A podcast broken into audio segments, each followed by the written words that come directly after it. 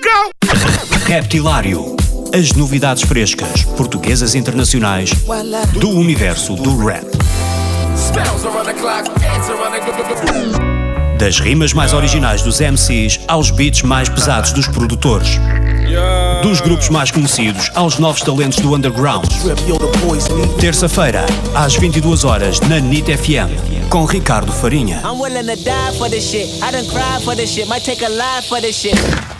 Aí eu, aí eu, what's up, what's up? Daqui é o vosso Beethoven e estou aqui no Reptilário juntamente com o Ricardo.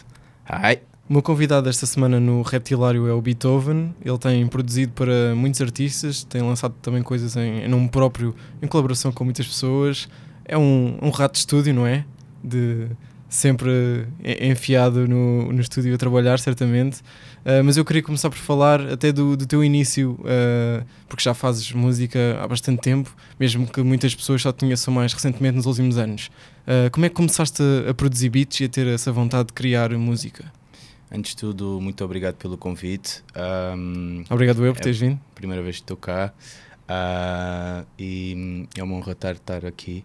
Ah, em, relação, em relação do que se trata do, do meu trajeto, quando é que começou? Essa era a tua questão? E como é que começou?